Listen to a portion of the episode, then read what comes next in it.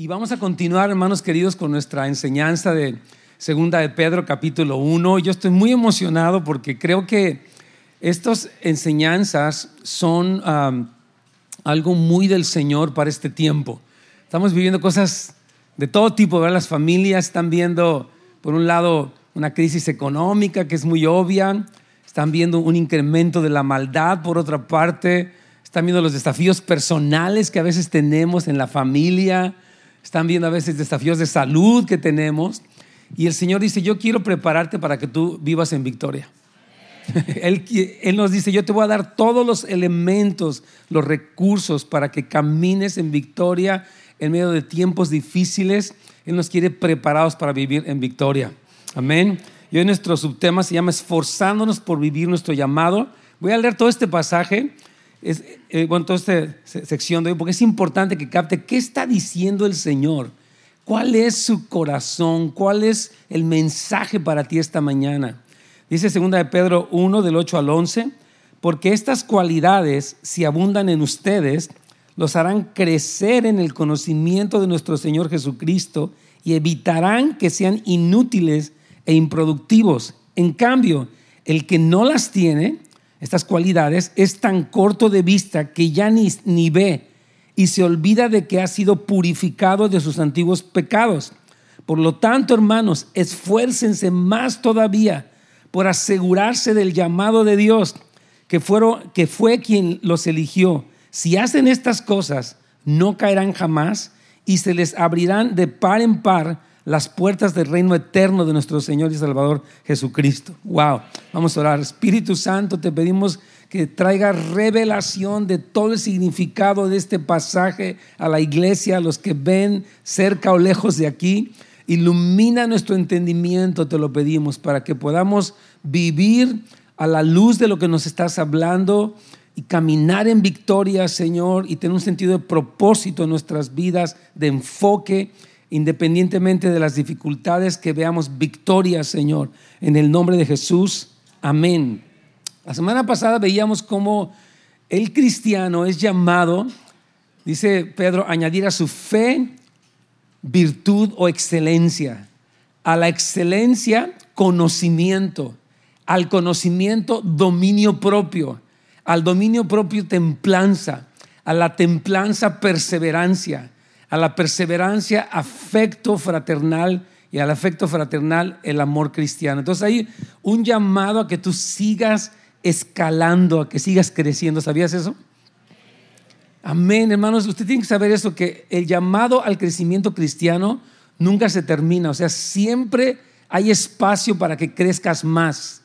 Aunque tú tengas un año de cristiano, diez años de cristiano, siempre puedes seguir creciendo y eso no depende tanto de Dios, porque Dios es un Padre que quiere que todos crezcan, depende de nosotros, del esfuerzo que pongamos, de la determinación que pongamos. Ahora, dice aquí Pedro, versículo 8, que si estas cualidades abundan, nos harán crecer en el conocimiento de Cristo. Hermanos, una de las, escucha bien, uno de los enfoques principales de tu vida y de la mía es conocer al Señor. Usted dice, ya lo conozco, bueno, pero se le puede conocer más porque Él es eterno. O sea, nunca vamos a terminar de conocer a Jesús. Entonces, fíjese bien, cuando crecemos en semejanza a Él, o sea, porque mire, todo esto que, pues, que mencioné son las características del carácter de Cristo, así es Él. Y cuando tú te vuelves como Él, lo conoces más. Entonces, el Señor quiere, mire, el llamado cristiano es hacer como Cristo es eh, precisamente eso. Él es el primero entre muchos hermanos, dice la Biblia. Entonces, es nos conocemos a Cristo no solamente con ideas de Él, con conceptos de Él, sino con comunión con Él y caminando como Él. Así lo conocemos a Él. Entonces, Él es nuestra meta, modelo y motivación principal. Nosotros, mire, usted puede vivir, voy a decirle de dos maneras. O de una manera cristocéntrica o de una manera egocéntrica.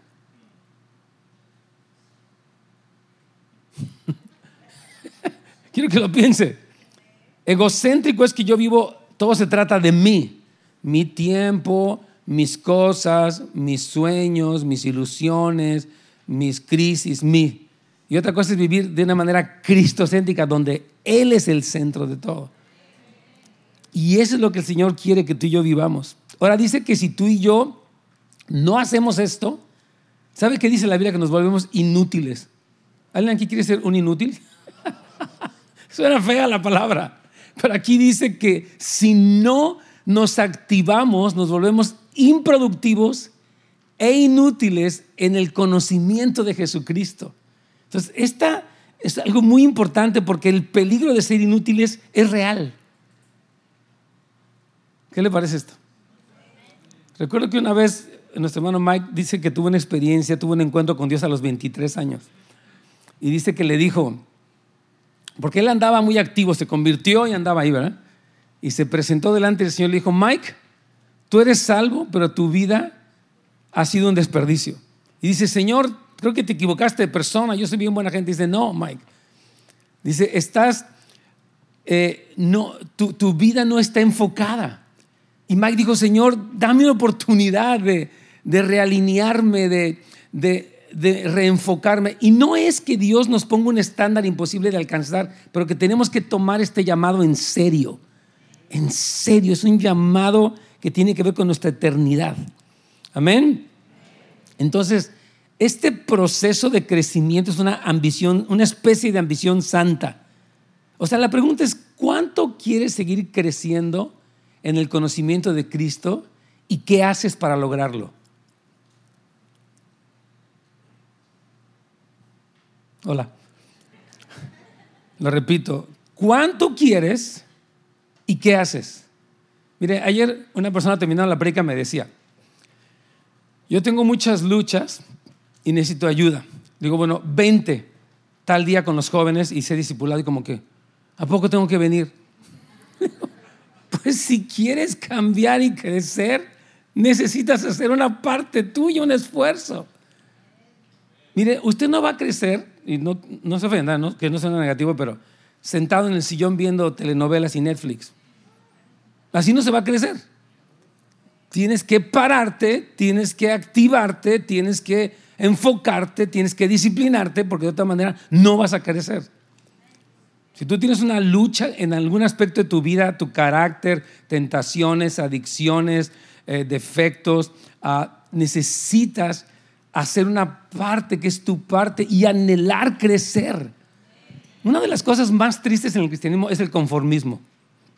Ah, pues estoy bien. Ahí la llevo. Hay una frase que a mí siempre me ha golpeado que dice que lo bueno es enemigo de lo mejor. O sea, ya porque eres medio bueno, ya no fuiste lo mejor. Eso se llama un conformismo. Y dice, no, tengan ustedes un anhelo. Ya crecí, pero quiero más.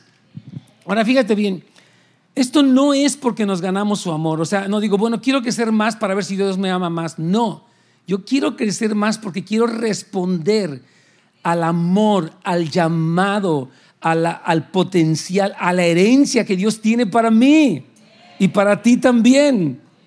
Amén. Entonces, todo esto lo pongo aquí en el párrafo B. Digo lo siguiente, todo este proceso de crecimiento, de añadir virtudes, es una especie de ambición santa que nos hace responder a su amor más que tratar de ganarnos su amor. Y quiero ponerles un ejemplo. Hay una gran diferencia, lo pongo aquí, entre un matrimonio donde el marido duda de que su esposa lo ame y se esfuerza para tratar de ganarse su amor. O sea, vive como en este, híjole, pues a ver si le traigo y le compro y está así como que, pues más o menos. O el marido que se siente seguro en que su esposa lo ama y se esfuerza por corresponder, por, por siempre o sea, por no vivir sin merecer el amor que ella le tiene. Así es con el Señor. Hermano, tú ya eres amado.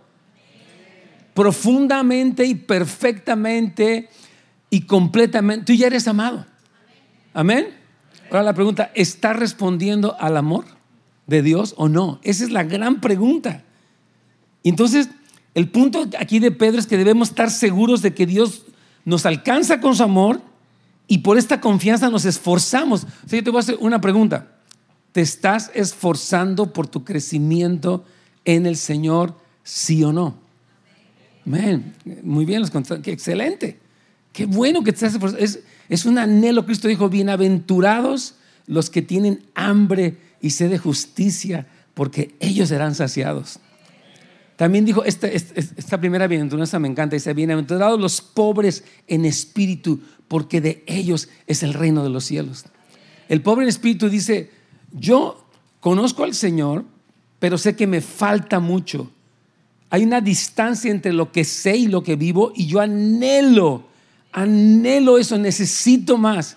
Y esa sed de Dios te impulsa a pararte temprano, te impulsa a leer tu Biblia, te impulsa a, ir a un curso, te impulsa, te impulsa a invertir algo para venir a Pasión por Jesús, Pedrada.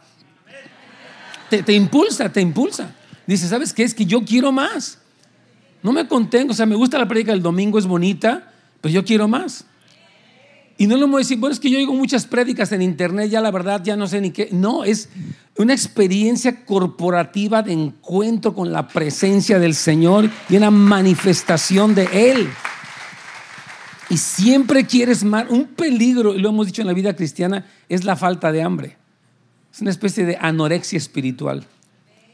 Una persona anoréxica se le va el hambre. Y si saben que la anorexia es, puede ser mortal, ¿verdad? Una persona que empieza a perder el apetito, se siente muy delgadita, muy esbeltita, pero se está muriendo. Y lo que pasa, una vez estaba viendo un reportaje de esto, que una persona anoréxica, como dejó de comer, ya las fibras intestinales que absorben los nutrientes se murieron. Entonces, aunque coma, ya no absorbe. Y su destino es morirse. Es, es muy triste y es terrible. Pero nosotros no queremos que nos pase así espiritualmente. No tengo hambre y ya ni quiero. Y ya llego y no recibo nada. ¡Wow! Es peligroso eso, hermanos queridos. Ahora vamos a ver algo más que dice Pedro. Aparte del peligro de ser inútiles, que nadie queremos eso, gracias a Dios. Otra que dice es que podemos ser ciegos. Suena fuerte, pero es importante decir, quiero reflexionar. Mire, dice en el versículo 9, en cambio, el que no tiene estas virtudes es tan corto de vista que ya ni, ni ve y se le olvida de que ha sido purificado de sus antiguos pecados. Hmm. O sea, cuando hemos sido purificados por el Señor, ¿cuántos aquí han sido purificados de sus antiguos pecados? Ok, la mayoría, súper bien. Esa purificación es tu permiso y tu esperanza para ser más purificado. ¿Cuántos aquí todavía tienen luchas con cosas? Aunque si no las tuvieras, o estás muerto o eres muy, muy mentiroso. cualquiera de las dos. Entonces, o sea, dice, cuando tú fuiste purificado, entonces ese es tu permiso para seguir. Tú dices, bueno, tengo luchas, pastor. Ok, ya fuiste purificado, purifícate más. Yo tengo, tú puedes yo, yo tengo problemas de carácter. Ok, el Señor te hizo una obra, pero entonces, como dice, añade, por ejemplo, a tu conocimiento el dominio propio, digamos la semana pasada, dominio tal vez del mal carácter, dominio tal vez de la tendencia a ser mentiroso, dominio de la tendencia a ser chismoso, etcétera, Ya no quiero seguir. Pero es, eso, es dominio propio, el, el, ir creciendo. Por ejemplo, hay personas que tienen mucha tendencia a la pasividad, o sea, no hacen nada. son pasivos, no, no son proactivos en vez de ser diligentes, son negligentes. O sea, se retardan. Oh, sí, sí, sí.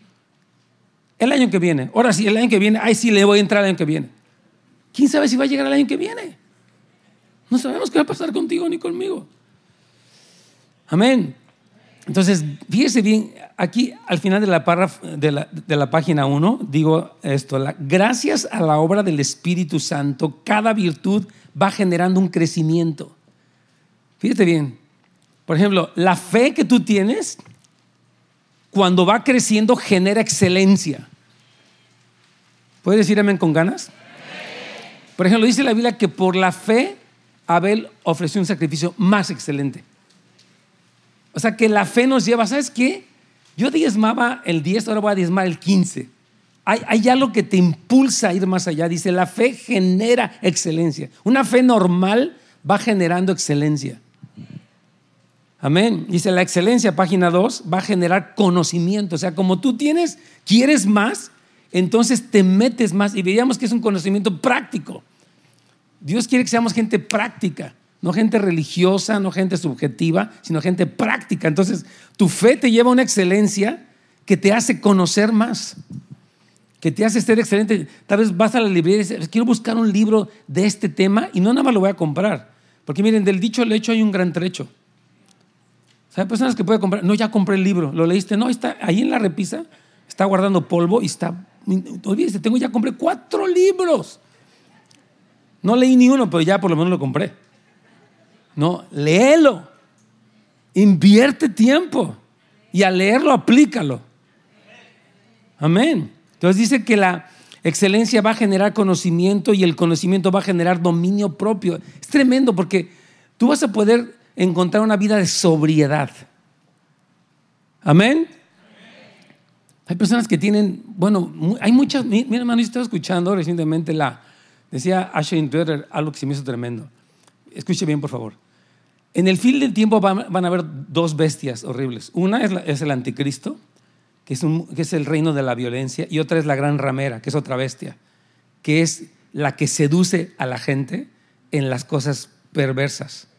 Entonces, ¿cuál de las estas dos grandes influencias están en el mundo? Uno, la violencia, que lo vemos rampante, y otra, la perversión y la pornografía y todo eso. Dice, esas dos bestias están tratando de conquistar al mundo. Pero ¿sabe qué nos previene de eso? Este proceso. Este proceso de crecimiento es una guerra contra esa corriente, decíamos la semana pasada. Hay una corriente que nos quiere arrastrar. Se contaba del hombre que trató de nadar y la corriente lo arrastró. Entonces, cuando tú estás en esta perseverar en las en crecimiento, tú estás en contra de la corriente y esas cosas no te van a arrastrar. Las dos bestias del último tiempo no te van a arrastrar porque tú estás escalando, no te estás dejando llevar de que pues lo que será, será. No, estás en eso. Y fíjate, dice, el dominio propio va a generar perseverancia. Vivimos en una generación que tira la toalla muy rápido. De veras, hay gente que comienza cosas y no termina. Si empiece, termine, por favor. Es que no pude la otra vez. Bueno, pues ahora esfuércese para que sí pueda. No, a lo mejor ya no. Yo, he oído personas, a ver, diga, si usted es así, arrepiéntete, la pedrada va a estar fuerte. Mira, hay personas que piensan así, pues yo para fallar mejor no me comprometo. Para fallar mejor no te comprometes. Qué horrible, ¿no? Es como diciendo, mira, tengo un desinterés horrible y voy a fallar, entonces mejor para qué hago el intento. ¿Qué es eso? Ese es un conformismo, es un error. Entonces, si me voy a comprometer, y si fallo voy a seguir. Esa es una actitud cristiana. Oh, ya, voy a, tal vez falle, pero voy a seguir porque tengo un compromiso. No podemos volvernos personas que tiran la toalla antes de tomarla. Padre mío. Amén, hermanos. Y dice que la perseverancia va a generar devoción, esa vida devota, esa vida, no estoy hablando de una vida rara, una vida que está dedicada a Dios, que realmente es cristocéntrica y no egocéntrica. Y la devoción va a generar un amor de hermanos. Mira, hermanos, algo, la demostración del cristianismo más, la prueba de fuego más evidente es cómo te llevas con los demás y cómo aguantas las heridas normales de la vida. Todos vamos a recibir ofensas de una manera u otra, pero la pregunta es si nos quedamos atascados en ellas. Sigo ofendido, enojado, desconfiado, distanciado o perdono, eh, reconcilio, hago toda mi parte para estar en paz, no vivo ofendido. Una culminación es esa, cómo tu cristianismo se traduce en tu relación con los demás y en los conflictos normales. O te quedas ahí, no, pues yo mejor ahí muere, ya, ya, me separo y yo ando muy herido y muy lastimado. No, puedes vivir así.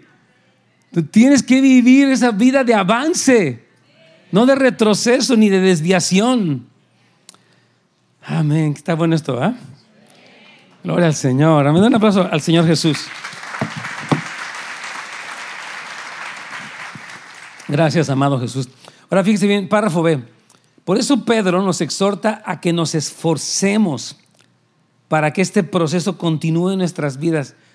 Mira, la demostración de tu esfuerzo es tu avance. Porque dices, no, yo sí me esfuerzo. Le pregunto, ¿estás avanzando? No, casi nada.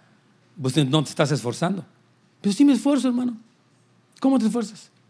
Pues no sé, me cuesta trabajo. Bueno, te cuesta trabajo, pero si te esfuerzas, vas a ver un avance. Si no te esfuerzas, no vas a ver un avance. Pueden pasar 20 años y tu nivel de fuego, de conocimiento es el mismo. Estás en el mismo lugar. Estabas con más dudas. Entonces aquí Pedro nos dice, bueno, Jesús dijo, al que tiene se le dará más. Escuche esta frase, el progreso es un camino que conduce a más progreso en lo natural, en lo financiero y en lo espiritual. Pero el, estancamiento es la evidencia de un proceso de miopía espiritual. Si hablé de anorexia espiritual, ahora quiero hablar de miopía espiritual. La miopía es quedarse corto, es no ver bien. Y es básicamente no ver bien en dos direcciones. Aquí lo pongo. La persona que está perdiendo su, su, misión o su visión espiritual no ve claramente el futuro. Aquí lo pongo. Cuando mira el futuro, todo le parece confuso. Pues quién sabe qué va a pasar. El, planeta se está calentando. Quién sabe si gana un, viejito o el otro viejito. O sale otro viejito por ahí. Y a si no nos va como en feria. Y toda su visión del futuro, aquí yo lo pongo, dice, las promesas de Dios se ven envueltas en una neblina de anhelos mundanos. Pues sí quiero de Dios, pero a la vez no tengo lo que el mundo me da y ni quiero bien de Dios y lo del mundo no lo tengo y el futuro se mira así como, Eso es ceguera espiritual. ¿Sabe cómo ve un cristiano el futuro? Con esperanza. Cristo viene. Él viene a reinar con poder. Él va a reinar sobre toda la tierra y va a quitar toda injusticia y va a establecer la justicia duradera. Amén. Mira cómo dice el escritor de Hebreos capítulo 10, versículo 23, mantengamos firmes sin titubear en la esperanza que afirmamos porque se puede confiar en que Dios cumplirá sus promesas. Una persona que no se está quedando ciega, que ve claramente, ve el futuro bien. Ya si hay cosas, hay luchas, hay peligros de guerras, está China, está Rusia, está Corea del Norte, sí, pero encima de eso está el gran plan glorioso, el plan maestro de Jesucristo. Entonces uno ve el futuro con esperanza, no con pesimismo ni con negatividad, sino con una esperanza, porque está cierto de las promesas de Dios. Una persona que se, está quedando ciega cuando, ciega cuando ve el pasado, como que dice, pues yo antes me entusiasmaba mucho, fíjese, me gustaba mucho. Me sentaba hasta enfrente, es más. Y ahí estaba yo en la alabanza. Ya, ya, de repente me postraba, de repente danzaba, ¿verdad? Y, y, se acuerda tal vez de su retiro, o no sé, la vez que encontró a Cristo, y como que ya se le hace, pues sí oré, pero pues ni sé. Además, hasta me bauticé. Pasé me bautizaron, pastor. Hasta en la playa me tocó las olas, las olas frías. Pero como que ya no sé ni qué. Se empieza a perder de vista la experiencia con Cristo del pasado. El salmista decía, bendice alma mía al Señor y no olvides sus beneficios, sus bondades, su misericordia, su perdón, su sanidad. No olvides eso. Amén. Es más, el Señor reprende a la iglesia de Éfeso y le dice esto en Apocalipsis 2. Pero tengo contra ti que has dejado tu primer amor. Recuerda, por tanto, de dónde has caído y arrepiéntete y haz las primeras obras. El Señor nos dice, tienes que no pierdas de vista tu encuentro con Cristo. No pierdas de vista la devoción que tuviste por el Señor. Mantén tu fuego ardiendo. Amén. Hermano, que nada le nuble la visión. Donde usted ve el futuro y dice, quién sabe, más estoy ansioso. Y ve el pasado, pues ya ni sé qué pasó. No, Padre Santo, no, no entres allí. Hay un peligro, hermanos queridos. Dice, pues si no vendré pronto a ti, quitaré tu candelero de su lugar si no te hubieras arrepentido. Habla de una medida drástica.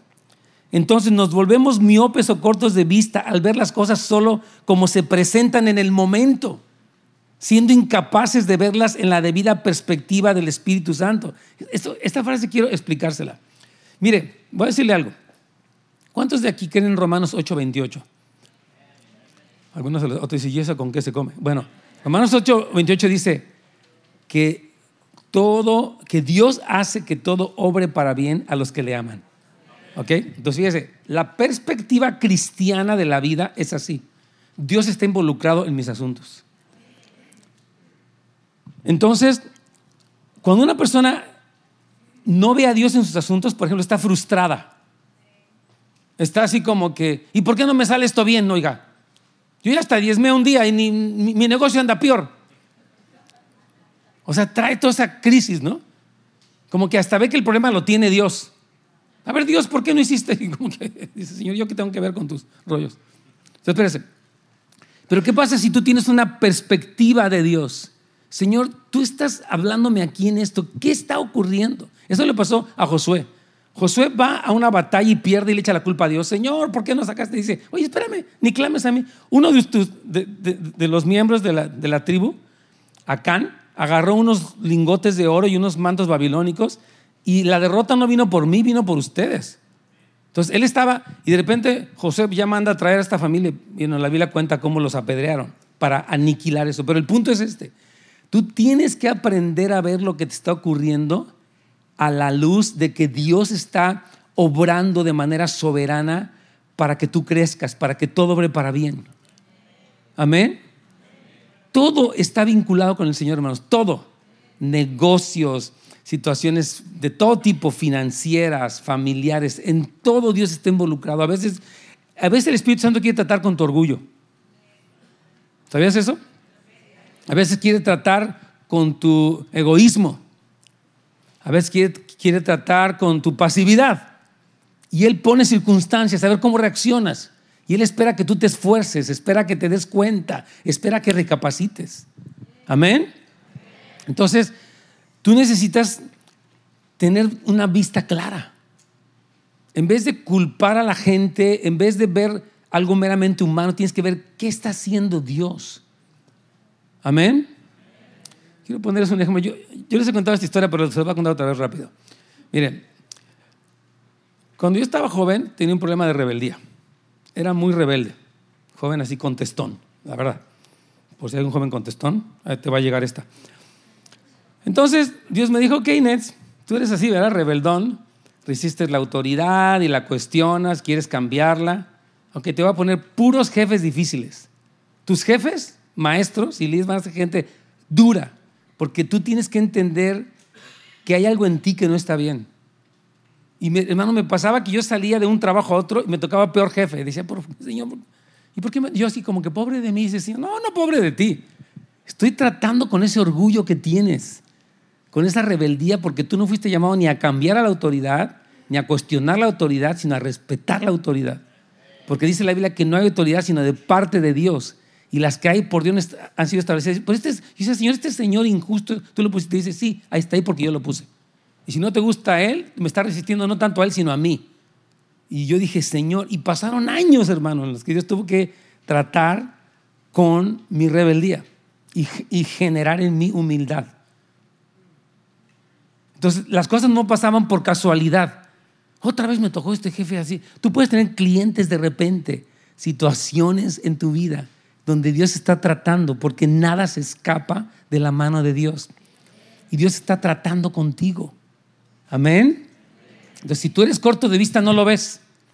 Te frustras, te enojas, te sacas de onda. Hmm. Entonces, podemos tener los ojos. Vamos para el párrafo C otra vez, de la página número 2 podemos tener los ojos tan fijos en la tierra que nunca pensamos en nada más allá. Es fácil en la vida cerrar los ojos a las cosas que no queremos ver y sin darnos cuenta andar en tinieblas.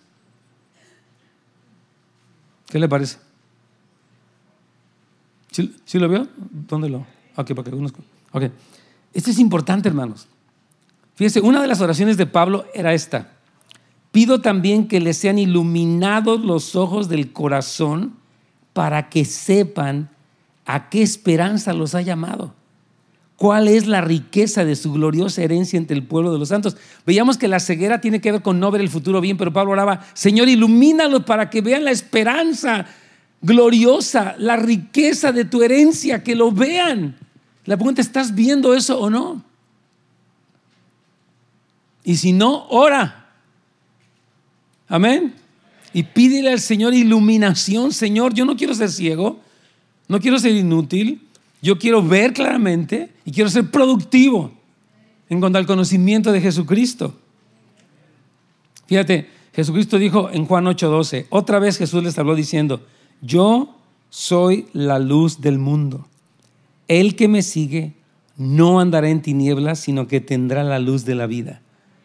Hay personas que andan a tientas, están haciendo cosas que uno dice, pero ¿cómo está haciendo esto, hermano? Ya, yo he conocido una persona que su esposa le dijo, su pastor le dijo, Dios le dio sueños y él siguió en lo mismo. Y ahorita está en un tremendo fracaso. Y no es que Dios no lo ame, es que está tratando con él. Estoy tratando contigo, dice el Señor. Te amo tanto que no te voy a dejar como estás. Pero ya me cansé. Pues ríndete. En vez de cansarte, ríndete. Accede al Señor. Dile sí al Señor. Amén. Mire, es muy posible que aquí Pedro está hablando del bautismo, porque el bautismo, cuando nos bautizamos, es un acto deliberado de una decisión donde decimos esto, lo leemos aquí. Estás muriendo al hombre viejo. Y así como Cristo fue sepultado cuando te sumergen en el agua, tú estás sepultado a tu vieja naturaleza y tú resucitas a una vida nueva con Cristo. ¿Se acuerdan que decimos eso aquí en los bautizos? Ok. Pero hay personas que se le olvida eso. Los que después del bautismo no empiezan a escalar, a subir, han olvidado, quizá nunca comprendieron el significado de la experiencia que pasaron. El bautismo no es un acto religioso, es un acto espiritual y poderoso tiene un significado y un compromiso profundo. Amén. El bautismo también es la incorporación a la iglesia como miembros. Pero si hacemos nuestra entrega y luego seguimos haciendo exactamente lo mismo, quiere decir que no entendimos qué significa ser la iglesia. Ser la iglesia es ser parte del cuerpo, es estar involucrados. Cuando una persona se bautiza, nosotros decimos, bienvenido a la familia, tú ya eres ahora, fuiste sumergido en el cuerpo de Cristo. Hermanos, somos la iglesia. Tenemos responsabilidad de la iglesia todos. Amén. ¿Cuántos se sienten responsables de lo que pasa en esta iglesia? Ok, sí lo eres. Sí, porque somos la iglesia todos, hermanos. No nada más son unos cuantos que están ahí echándole ganas. Y aquí pongo en el párrafo F, en Houses of Light, nuestro anhelo es ser un terreno fértil donde las familias florecen y progresan en su crecimiento espiritual, moral y emocional. Por eso tenemos grupos de amistad, escuelas, grupos de apoyo, cursos y tantos otros recursos destinados a promover el constante crecimiento de nuestra iglesia. Usted se da cuenta, si usted, mire, si usted se, mete a la iglesia bien, siempre va a estar ocupado en el buen sentido y con su familia. Usted puede decir, bueno, el lunes vengo a la escuela discipulado, eh, si ya eres líder, el martes una vez al mes vienes con los líderes, el miércoles vienes con tus jóvenes, el, jueves vienes a la oración corporativa. Y no es que querramos sacarlos de su vida familiar, sino que como familias funcionamos como la iglesia. Y tenemos curso de escuela para padres. Ahora vamos a empezar un curso de matrimonios. Pronto les vamos a estar anunciando eso. Un curso intensivo para ayudar a las parejas. ¿Qué le parece? Porque el cristianismo es así, es crecer. Amén. Es crecimiento, es avance. Eso es lo normal en el cristianismo, mis hermanos queridos. Ok, vamos a ver qué sigue diciendo aquí Pedro, dice versículo 10. Por eso, hermanos, basado en todo esto que hemos hablado, procuren aún con mayor empeño hacer firme su llamamiento y elección, porque haciendo estas cosas no tropezarán jamás. ¿Quién quiere no tropezar nunca más?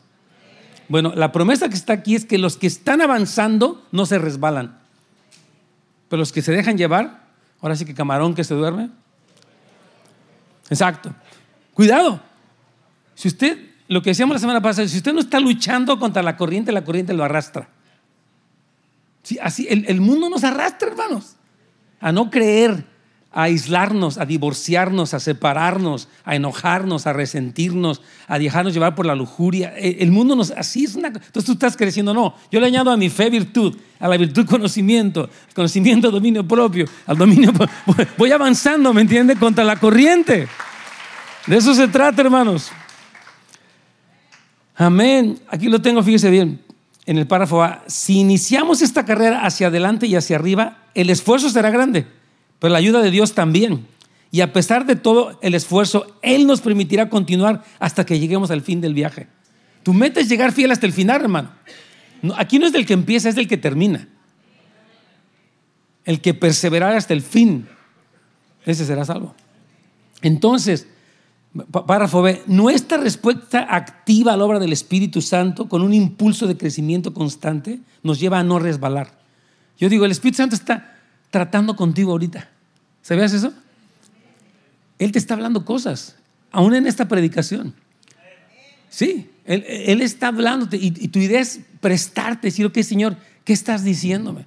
Por eso la vida devocional es tan importante que usted en la mañana se pare y diga, a ver, antes del mundo de cosas que tengo que hacer, voy a encontrarme con Dios. Voy a escuchar qué pasó, qué pasó ayer, qué está diciéndome Dios y qué tengo que hacer hoy. Tú tienes que tener una comunión con Dios donde tú estás alerta a los procesos de Dios en tu vida. Si yo te preguntara así al azar, ¿en qué énfasis o qué está señalando el Espíritu Santo en este momento en tu vida? ¿Me podrías contestar? Dos amenes. ¿Quién da más? Sí, porque el Espíritu Santo así es. Dice que Él nos, nos lleva a toda verdad. Eh, sí, él, él, siempre es, Él es tan hermoso, hermanos. Él está actuando. Dice que Él nos, nos guiará toda verdad nos convencerá. Entonces, la idea para no resbalarte es responder estos impulsos del Espíritu Santo. Amén. Fíjese bien, porque yo quiero, aquí Pedro dice, hagan firme su llamado y su elección. ¿Qué es eso? Vamos a ver de qué se trata esto. Segunda Timoteo 1.9 dice lo siguiente, quien nos salvó y nos llamó. ¿Sabías que tú has sido llamado por el Señor? Tú tienes un llamamiento santo en tu vida. No solamente los predicadores, pastores, líderes, todo cristiano tiene un llamado. Y dice, haz firme tu llamado, tu vocación. Tu vocación es ser cristiano. Amén. Tú fuiste llamado a la comunión con el Padre, el Hijo y el Espíritu Santo. Y, dice, mantente firme, e-, ese es quien tú eres. Amén. Y dice, no conforme a nuestras obras. Dios no, mire, Dios no nos llamó porque éramos muy buenos, muy espirituales, nos llamó presente porque estábamos perdidos. Y Él nos hizo un llamamiento santo. Dice, no fue según nuestras obras, sino según el propósito suyo. Digo conmigo, Dios tiene un propósito grande. Dios tiene un propósito santo para mí. Exacto. Y dice, y la gracia, o sea, la gracia es el poder que Dios te da Dice que nos fue dada en Cristo Jesús antes de los tiempos de los siglos. O sea, tu destino, ahora sí como dice el himno nacional, por el dedo de Dios se escribió. Algunos que son de México saben el himno nacional. ¿Cuántos son mexicanos aquí? pasa? Ah, bueno, sí se saben el himno nacional. Por el dedo de Dios se escribió. Ya no sigo con lo demás. Pero tu destino sí está así. Aquí dice. dice que según el propósito suyo que nos fue dado en Cristo antes de los tiempos de los siglos. Dios escribió un destino para ti y dice, afírmate en ese destino, en ese llamado que Dios tiene para ti. Amén. Y fíjate lo que dice Efesios 1.4 hablando de la elección. Según nos escogió, di conmigo, yo soy escogido.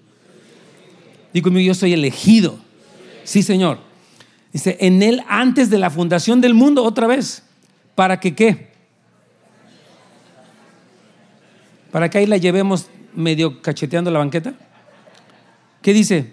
Para que fuésemos santos y sin mancha. Por eso Pedro y Pablo están diciendo lo mismo. Tienes que seguir progresando. Oh, no es fácil, ¿eh? Como que, oh, luchar todavía contra esto. Una hermana me decía la semana pasada, es que pastor, Dios siempre está tratando conmigo y ya me cansé. Le digo, pues descansa y agárrelo otra vez. O sea, échale ganas, hermana. Me dice, es que estos últimos dos años, me dijo, ya han sido cosas bien duras. De salud, de enfermedad, hasta de muerte, me decía. Digo, hermana, yo creo que Dios sabe tratar contigo. Yo le llamo a Dios, lo, lo decía así a mi llano, Él es el cirujano experto y tierno. Dios sabe perfectamente lo que tienes, tiene el cuidado perfecto y va a tratar contigo si lo dejas. Porque Él es así, Él es un buen padre. Amén. Entonces, párrafo C, la confirmación de que tenemos un llamado y hemos sido elegidos es el progreso en la santificación. Si tú no estás progresando en tu santificación, ¿qué dije que son dos cosas que te puede estar pasando? ¿Cuál es la primera? Que seas inútil y la otra que seas ciego. Wow, tuvo medio duro, ¿va? Ves que no hay opción intermedia. Si tú estás progresando en la santidad, confirmas que fuiste elegido y llamado. Pero si, te, si no estás luchando, o estás ciego o eres un inútil. Es que suena feo, pero. Creo que una canción de Paquita, la del barrio, que dice algo así. Pero no quiero, nada de eso. No me quiero decir. Es que esa palabra inútil a mí se me hace muy fea. En inglés es useless. Suena horrible. Ah. Dice el Señor, no quiero que nadie sea así. Entonces tienes que progresar. Porque si no, tu producción en el conocimiento o tu fertilidad se está perdiendo y, es inútil. Ten cuidado. Amén. Fíjese cómo decía Pablo aquí en 2 Corintios 3, 18. Está hermoso. Por tanto, todos nosotros, ¿quiénes? Nomás los pastores. Nomás Ferni. Nomás Carlitos, no. O Alex, no. Dice, por lo tanto, todos nosotros, mirando a cara descubierta como en un espejo la gloria del Señor, ¿somos qué? ¿Cómo? De gloria en gloria, en la misma imagen como por el Espíritu del Señor. O sea, tú metes ir avanzando de gloria en gloria. Seguir, nunca te contentes con una mediocridad espiritual. No, renuncia a eso. No voy a ser mediocre, yo voy a seguir luchando contra pasiones, tentaciones, tendencias, eh, eh, cosas que estoy atascando. Voy a seguir luchando. Amén, gloria al Señor. Entonces, en vista de todo esto, debemos poner todo el esfuerzo posible para confirmar nuestra vocación. Fue Él quien nos llamó y el que nos dio entrada a la comunión con Él. Su gracia es la que nos capacita, pero eso no nos exime de todo posible esfuerzo de nuestra parte. Amén. Voy a ponerle este ejemplo que está aquí ya para terminar. Yo creo que la página 4. Ay, no, es que la 4 está bien buena. Vamos a la 4 mejor. Es que, está, es que esta página 4 no quiero que se la pierda. Está padrísima. Ya te dice: si ustedes, por la gracia de Dios, están respondiendo a este llamado, están luchando contra la corriente, va a pasar algo increíble. Se les van a abrir las puertas de par en par en el reino eterno de nuestro Señor y Salvador Jesucristo.